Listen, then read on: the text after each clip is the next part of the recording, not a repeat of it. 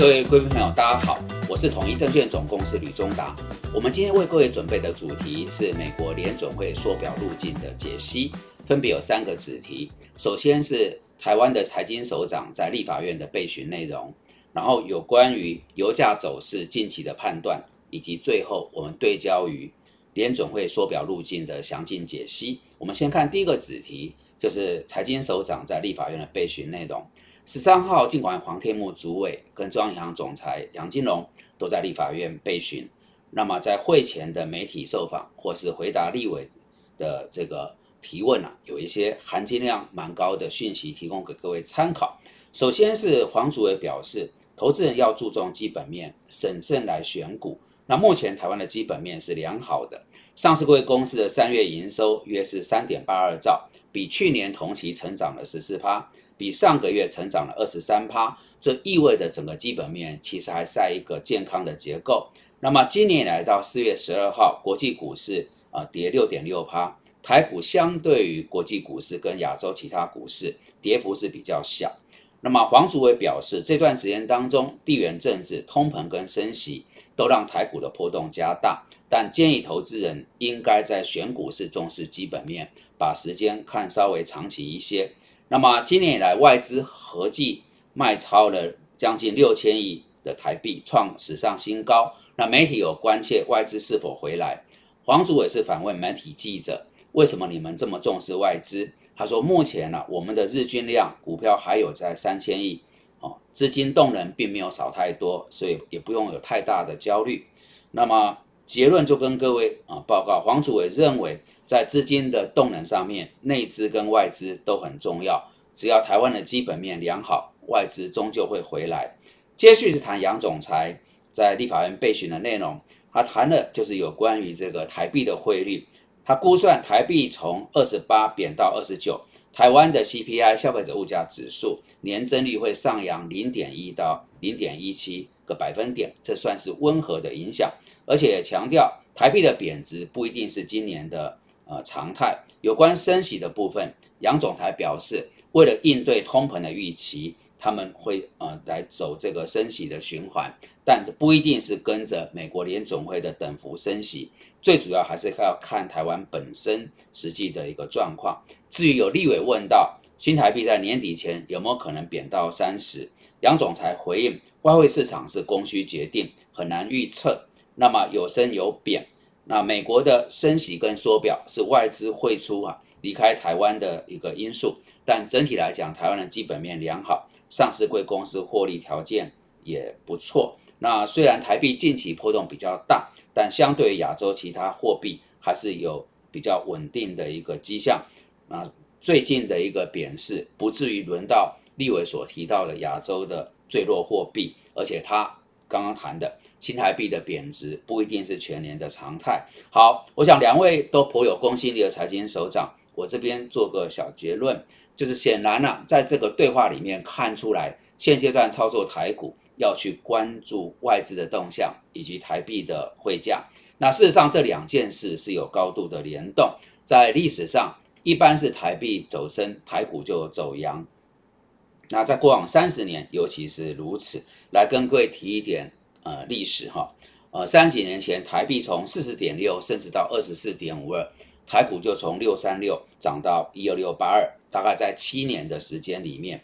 那过往这三年，各位朋友应该感受到台币一般来讲是在走升，所以大家在操作台股就相对比较顺手。可是走到这里，最近台币确实波动比较大，也是一个趋贬的方向。那自然在台股的操作上。就要审慎小心。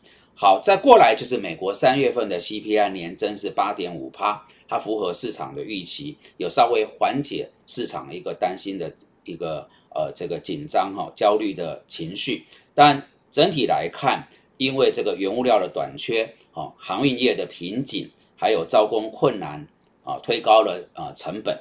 再者是俄乌的战事也加剧了通膨，所以至少可预见的未来通膨。不太容易收敛，会在高档盘旋或是走高比较长的一段时间。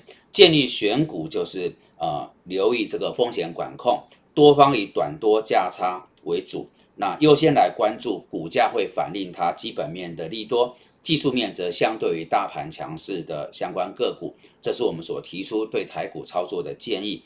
接着我们把焦点摆到油价大涨的一个呃影响跟可能后市的发展。结论先给各位哈，因为这场战争，俄罗斯的供油啊，这个供给量的弱化，在短期之内难以去弥补。那么俄乌谈判重回死胡同，现在触礁了。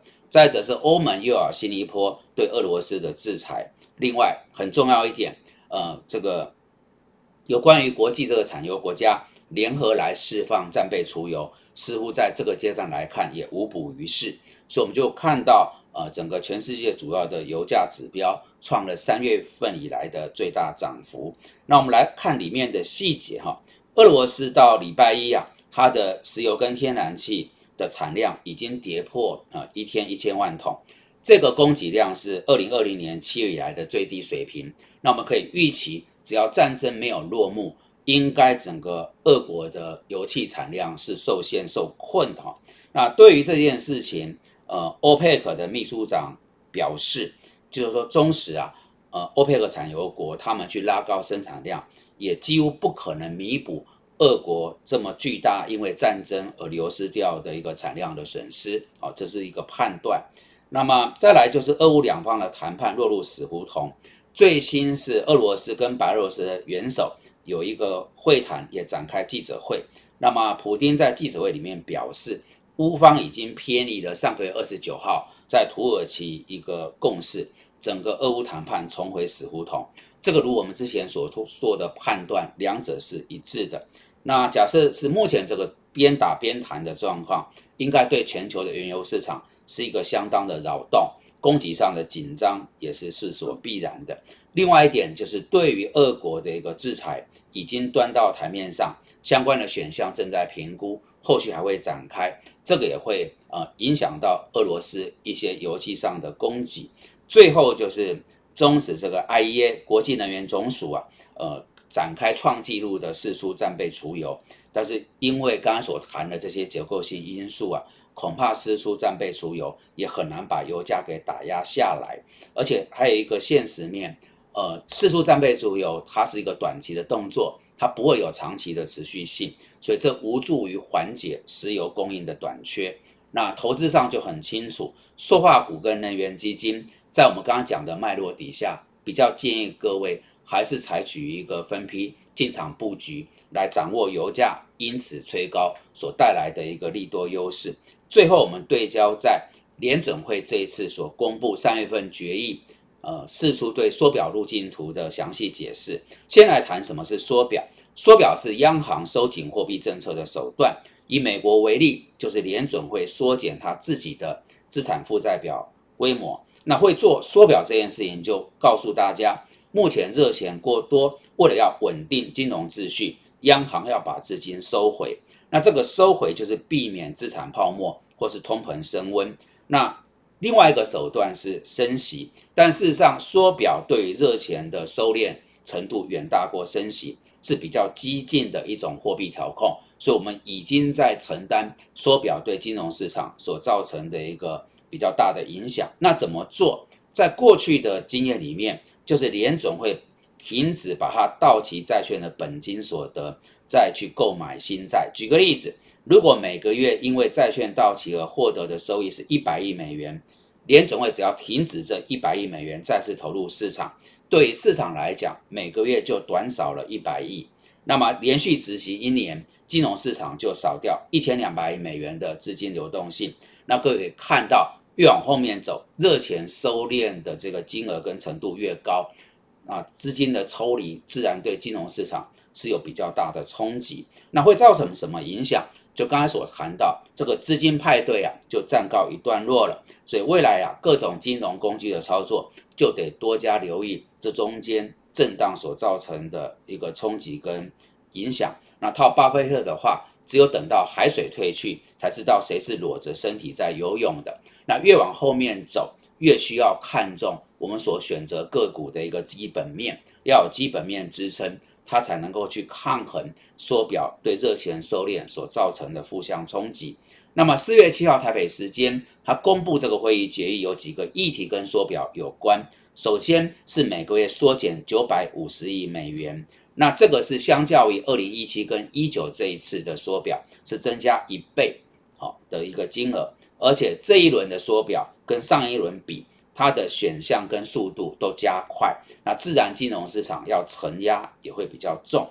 再来就是联总会官员也讨论了出售 MBS 的计划，什么意思？就是缩表走到最后的路径图，所有的资产都是政府公债，就不存在所谓的这个房地产的抵押债。那这件事情很关键、很重要，投资朋友留意，因为美国过去三年这个房地产的大涨，背后就是因为购债 MBS，联总会每个月在投入哈。但是如果它最后 MBS 是等于零，哦，时间上走到后面，越往后面走。这个美国为首的房地产的压力就越大。那不要忘了，这过去几十年来，每一次美国总体经济弱化，都有伴随房地产景气的一个呃下跌。所以呃，越到后面的时间，各位你我投资朋友持有跟房地产有关的标的，哦，不管是美国或是台湾，哦，金融资产、房地产啊，或是相关的 REITs 啊、基金、ETF，都要多一点审慎，多一些防御的一个。呃，一个思维会比较稳妥一些。好的，这是有关于呃刚公布的三月份的决议缩表里面比较详细的路径图，我们也试图从中做出解读，提供给各位参考。那五月三号台北时间，应该就是会正式启动缩表，加上呃五月六月联总会开会各升息两码，所以上一次才会提醒大家，我们进入到一个新的财富重新分配的过程。大家好好梳理自己手边啊库存的资产部位。以上是我们为各位今天所准备的内容。如果大家觉得我们的资讯有助于投资判断跟操作，敬请帮我们多加推广、按赞、订阅、分享跟开启小铃铛。非常感谢各位的深情参与。